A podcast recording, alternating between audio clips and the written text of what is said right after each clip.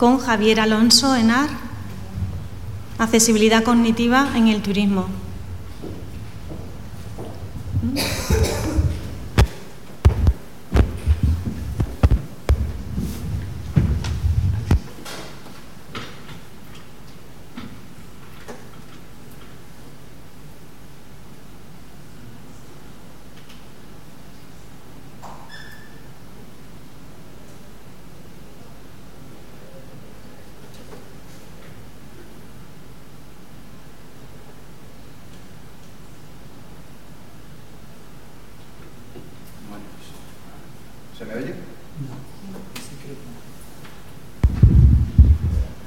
Ahora, genial.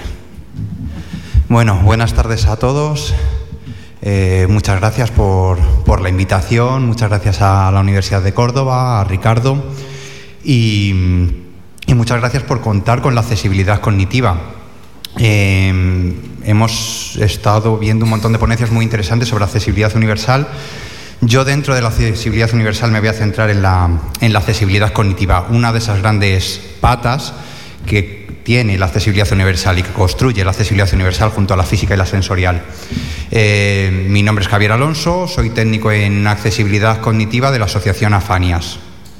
Eh, nuestro recorrido es corto. Mm, comenzamos y creamos el área en el año 2014 y eh, proporcionamos un servicio en torno a la accesibilidad cognitiva que ahora voy a contar. Vale, lo primero, vamos a intentar definir qué es la accesibilidad cognitiva, vamos a intentar aterrizarlo. Para ello, tengo una serie de preguntas. ¿Cuántas veces te has perdido en un hospital? ¿Cuántas veces has dejado un libro a medias? ¿Cuántas veces has entrado en una página web y no sabías utilizarla? Ahora que nos ha contado Elena todo la normativa de la WICA, me venía, me venía genial. La AAA y y los problemas que tienen las personas con discapacidad intelectual a la hora de moverse por las páginas web o las aplicaciones. ¿Cuántas veces no has entendido unas instrucciones? ¿Cuántas veces has ido al baño y no sabías si realmente era el baño o cuál era al que tenías que entrar? ¿Y qué ocurre cuando hacemos turismo? ¿Qué problemas nos encontramos desde el punto de vista cognitivo, de la comprensión? La accesibilidad cognitiva, la definición sencilla es entender las cosas de una manera fácil y sencilla. La accesibilidad cognitiva es la característica de los entornos, procesos, actividades, bienes, productos, servicios, objetos o instrumentos, herramientas y dispositivos que permiten su fácil comprensión y su uso. Si os dais cuenta, la propia definición alberga un montón de, ámbitos diferentes, desde productos, servicios, objetos, podríamos llevarlos al turismo sin ningún tipo de, dificultad. Y cuenta o tiene como objetivo comprender todo aquello con lo que nos relacionamos productos, objetos, información, comprender los, servicios que nos ofrece la sociedad y comprender el entorno en el que vivimos y el uso de los edificios. ¿Dónde aplicamos la accesibilidad cognitiva? Eh, desde nuestro servicio trabajamos en diferentes ámbitos, sobre todo en tres. En entornos construidos como edificios y ciudades, intentando facilitar a las personas que puedan desplazarse de manera autónoma y segura. En documentos, como ya apuntó Federico, a través de la lectura fácil, eh, nosotros adaptamos y validamos textos en, lectura fácil según la norma UNE de lectura fácil y pertenecemos además al servicio Adapta de plena inclusión con el que, con el que bien nos comentaba antes que, había trabajado eh, en una serie de guías en torno a, museos. Eh, además, también trabajamos en páginas web, aplicaciones y tecnologías. Esa accesibilidad cognitiva también se debe llevar a las nuevas tecnologías, además de productos y servicios. Por un turismo para todos. Eh, las personas con dificultades de comprensión tienen derecho a hacer turismo y disfrutar de la cultura. El problema es que muchas veces son muy difíciles de entender ese acceso a ese turismo accesible.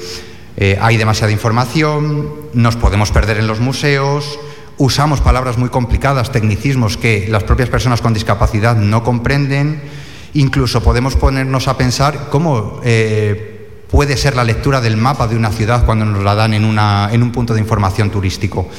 Eh, ¿Realmente nos ubica, nos orienta o a mucha parte de la población nos confunde? Pues es ahí donde deberíamos hacer el trabajo. en torno a la accesibilidad cognitiva llevada al turismo. Eh, ¿Cómo aplicamos la accesibilidad cognitiva? Vale, nosotros lo que he hecho aquí es un, como un pequeño resumen, unas pinceladas de los elementos que tenemos en cuenta para eh, conseguir, sobre todo en los edificios y en el entorno, que sea más accesible desde el punto de vista de la comprensión. Tenemos en cuenta siempre la unidad gráfica. Nos ayuda mucho la unidad en el diseño y el diseño eh, universal. Eh, en cuanto a la unidad gráfica, nos ayuda eh, pues esa serie de logos, esa serie de colores que tenemos bien ubicados, como puede ser el de un ayuntamiento, el color corporativo de una empresa. Todo eso nos da una información que nos llega de una manera fácil y sencilla. Generamos secuencias esto en accesibilidad cognitiva es muy importante. Cuando hacemos accesibilidad, ya sea de cualquier ámbito, el romper esa cadena de accesibilidad, esa ruptura, esa ruptura en la secuencia, produce que por muchos elementos positivos que hayamos eh, involucrado, si el más mínimo elemento se ha roto, esa secuencia, esa cadena de accesibilidad desaparece. ¿Vale? Los colores utilizamos un montón. Eh, la sectorización por colores, sobre todo en edificios, pero también en guías y en páginas web, el contraste, el tamaño, la altura, la distancia, los materiales, la ubicación, la función del edificio. Esto es una de las cosas en las que, con las que más nos encontramos barreras, porque al final trabajamos en edificios que ya están construidos y que eh, es muy difícil cambiar esa organización, sobre todo dentro de la administración pública. La numeración, la distribución, los obstáculos, la información a transmitir, cada uno de estos puntos podríamos desarrollarlo de manera eh, larga y, contundente, pero son unas pinceladas para que entendáis lo que es o en qué parámetros o indicadores eh, nos basamos en la accesibilidad cognitiva. Tenemos la accesibilidad cognitiva en entornos y edificios. Aquí podemos ver un ejemplo de una señalética accesible intentando utilizar una serie de pictogramas universales. Antes se comentaba el uso de los pictogramas cada vez más eh, en diferentes ámbitos. Tenemos que tener cuidado y distinguir ese uso de pictogramas. Si estamos eh, en un taxi, como, como habían, habían comentado, en el que estamos dirigiéndonos a personas con espectro autista, utilizaremos una serie de pictogramas enfocados a las personas que tienen problema de autismo, como pueden ser los de Arasac, los más extendidos. Pero si estamos hablando de accesibilidad universal y de accesibilidad cognitiva en edificios y entornos, tenemos que tener cuidado, tenemos que ir a lo universal, tenemos que ir a lo que todo el mundo comprende. Por eso este formato que surgió en Nueva York, el formato AIGA, es el más extendido y el más fácil de entender porque además es el que nos encontramos en cualquier ciudad. ¿Vale? Es el más mm, extendido, por ejemplo, en los aeropuertos desde hace un montón de años. ¿Por qué no llevarlos a otro terreno, como puede ser el tema de la salud? Accesibilidad cognitiva en documentos a través de la, lectura fácil, como ya se ha explicado. Trabajamos eh, con una serie de pautas marcadas por, la norma UNE a nivel, a nivel europeo de lectura fácil. Ese es el logo que debemos poner cuando adaptamos a lectura fácil, pero eh, a continuación haré un breve inciso y, y una reivindicación en torno, en torno a la importancia de este logo y de, de la participación de las personas con discapacidad en los propios procesos de adaptación y validación en lectura fácil. Accesibilidad cognitiva en páginas web. ¿Y a quién beneficia la accesibilidad cognitiva? Pues Evidentemente hay un público en particular al que puede beneficiar de manera directa, como pueden ser las personas con salud mental, personas con discapacidad intelectual, que es el ámbito donde trabajamos nosotros, población mayor, personas con afasias, inmigración reciente, que también se ha comentado en, en un momento dado, o daño cerebral adquirido. Pero la realidad es que nos beneficia a toda la población, como cualquier tipo de accesibilidad. ¿Cuáles son esos beneficios de la accesibilidad cognitiva? Nos ayuda a orientarnos y a desplazarnos en entornos y edificios, nos ayuda a comprender la información que nos rodea, ¿vale? No es solamente poder acceder a un museo, sino entenderlo, poder desplazarnos y comprender la información que nos quiere transmitir, cómo le llega a cualquier otro tipo de persona, acceder a bienes, productos y servicios, además nos genera autonomía, ¿vale? Nos hace independientes, no tenemos que estar o intentaríamos que eh, no tuviésemos la necesidad de ir siempre con una persona de apoyo. ¿vale? La accesibilidad cognitiva genera autonomía y cuanto mejor sea la accesibilidad, la persona se podrá desplazar sin necesitar ningún tipo de apoyo. favorece la participación. Mm, por ejemplo, a mí se me ocurre cuando quieres ir a votar, las personas con discapacidad intelectual pueden votar, pero esa participación es real. Tendríamos que ver si esa secuencia de accesibilidad o esa cadena de accesibilidad no se rompe en ningún punto. ¿Hay programas en lectura fácil adaptados? ¿Programas electorales? Cada vez más.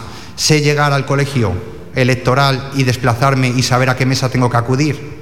¿Vale? Bueno, pues la accesibilidad cognitiva ayuda en, ese, en, cualquier ámbito en torno a la participación. Y además nos da seguridad y confianza en nosotros y nosotros mismos. Si yo leo un documento y no lo entiendo, seguramente confianza no me va a dar. Voy a intentar evitar volver a leerlo o voy a pedir ayuda constantemente, porque como no lo he entendido una vez, pues seguramente la próxima vez ni lo intente. Vale, ahora voy a hablar de una figura muy importante para nosotros. Es el evaluador de accesibilidad cognitiva. Yo soy técnico en accesibilidad cognitiva y lo que hemos generado durante estos últimos años es un perfil laboral, que es el evaluador, de accesibilidad cognitiva. Perdón. Son personas con discapacidad intelectual, personas que tienen dificultades de comprensión y que participan en el proceso de adaptación y evaluación. El evaluador de accesibilidad cognitiva es una persona preparada, está formada en ello y se contrata como tal. Es un profesional, es una, parte, es una persona más dentro del equipo. Y su función es detectar barreras y proponer soluciones, ¿vale? El detectar barreras a todos nos es muy sencillo, ¿vale? Pero ¿cómo mejoramos?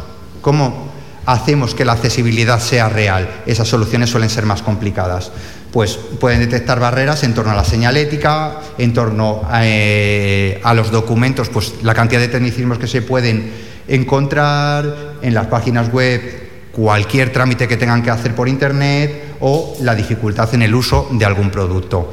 Y eso conlleva pues sus respectivas soluciones. ¿Y cómo trabajamos? Pues en entornos y edificios los evaluadores trabajan junto con una persona de apoyo y un diseñador. Esto es una cosa que llevamos trabajando así desde, desde el comienzo y que nos ha dado muy buen resultado. No podemos hacer la evaluación solo con las personas, tiene que estar el propio diseñador para recoger la información que han recabado las propias personas con discapacidad intelectual. No vamos a generar ningún tipo de contenido ni ninguna modificación si que las propias personas con dificultades de comprensión hayan participado en ese proceso. Y este es un poco eh, la línea que seguimos a la hora de hacer una evaluación. Tenemos el encargo de un cliente, hacemos la evaluación en el edificio, con las personas eh, profesionales de evaluación, de evaluadores, evaluadores en discapacidad, digo, perdón, evaluadores en accesibilidad cognitiva, redactamos un informe y la propia entrega del informe. A partir de ahí hacemos un diseño en la adaptación los participantes, los evaluadores, esos profesionales no solo participan en la evaluación, también validan esos diseños. Una vez que hemos hecho los diseños o que el diseñador ha sentado y aterrizado todo lo que han comentado, ellos tienen que dar el visto bueno. Se presenta al cliente y la posterior instalación en la que también intentamos que estén las propias personas, porque son ellos donde han detectado qué barreras han encontrado y han generado una propuesta de soluciones, por ejemplo, de dónde se debería ubicar cualquier cartel, ¿vale? Hablaban antes mi compañera y, Mar, pues, de esa eh, entrada accesible en cualquier hotel. Lo mismo pasa con la información. Si yo no tengo la información prioritaria, nada más acceder eh, a cualquier edificio, eh, seguramente me pierda. Y esta es un poco la línea que seguimos en la adaptación de textos a lectura fácil el encargo del cliente, la adaptación, eso pasa a equipos de validadores, en este caso no son evaluadores, se les llama validadores, que son profesionales formados en pautas de lectura fácil, y una vez que han validado el texto, vuelve al adaptador para que incorpore los cambios que esas personas han detectado y se entrega al cliente. Aquí es donde quería hacer hincapié. Nunca, nunca, nunca, nunca, y esto sí que es una cosa que me parece muy, muy, muy importante, podremos poner ese logo de lectura fácil si no ha pasado por un equipo de validación antes. Si las propias personas no han dado ese visto bueno al texto. ¿Por qué? Porque así lo marca la norma UNE de lectura fácil. Hace hincapié en que tienen que ser las propias personas con dificultades de comprensión las que validen el texto. Y aquí, bueno, me he venido un poco arriba y he puesto un montón de fotos de lo que no es accesibilidad y de luego buenas prácticas en torno a la accesibilidad cognitiva. Vemos, por ejemplo, ciudades llenas de información que al final no llegan a nadie y muchas veces pensadas solamente para los coches, para los vehículos, esa información. el tema de, de baños, esa fantasía en el diseño que nos encontramos normalmente, pues ubicación de señalética invisible, información totalmente eh, ilegible, en el sentido de eh, está copado de información, una persona con dificultad de comprensión seguramente no hiciese ni siquiera la intención de leerlo y seguramente yo tampoco. Eh, aquí, por ejemplo, esta me gusta ponerla, es Madrid-Río, es toda la señalética que han incorporado en Madrid-Río, pero, por ejemplo, el plano, una vez que te mueves de un lado a otro del río, cambia. El plano se mantiene, tú has cambiado, con lo cual ya estás totalmente desubicado. Parece que estás en un margen del río y no, estás al contrario. Es totalmente eh, lioso en su comprensión.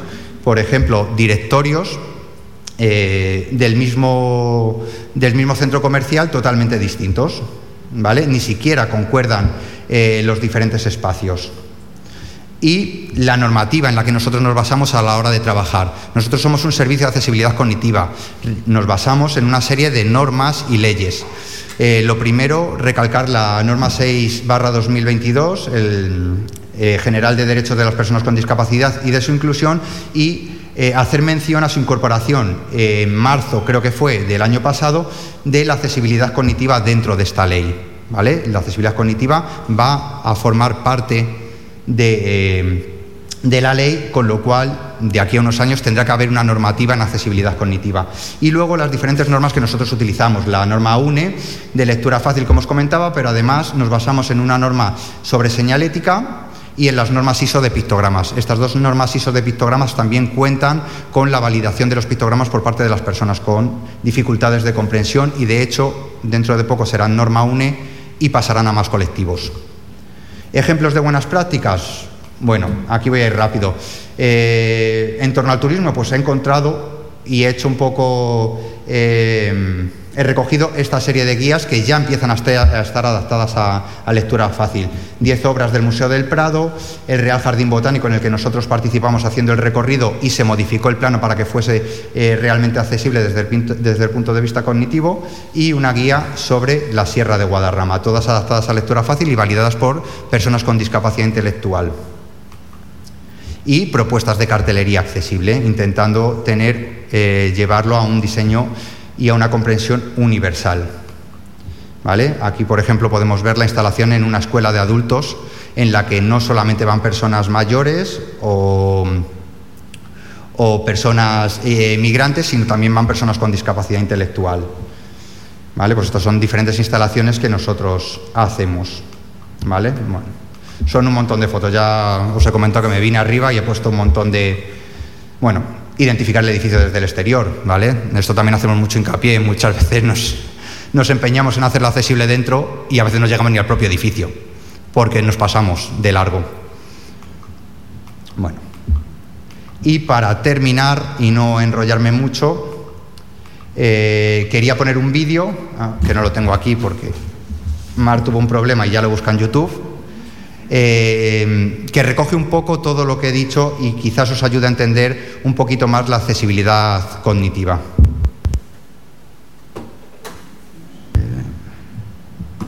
No va el... el ratón no va, no sé.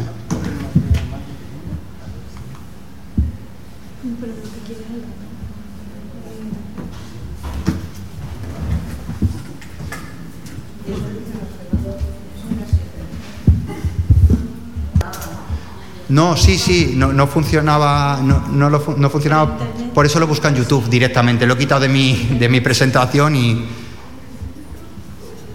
Vale, sí, lo tengo aquí preparado.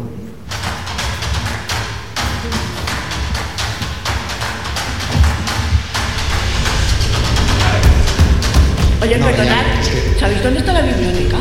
Eh, sí, sí para allá por allá. Sigues recta esa calle y la segunda a la derecha. Según pone ahí, tienes que seguir las indicaciones. La primera a la izquierda llegarás a... Pablo, que me da igual lo que La biblioteca está por allí.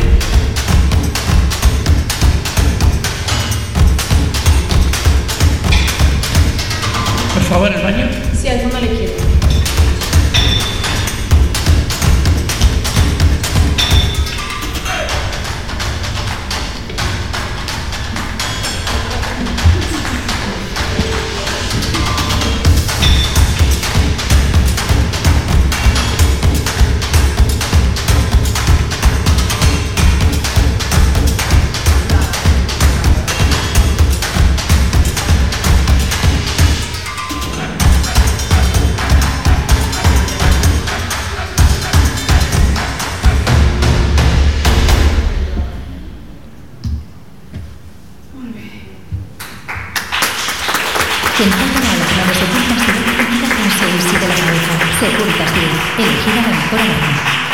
A ver.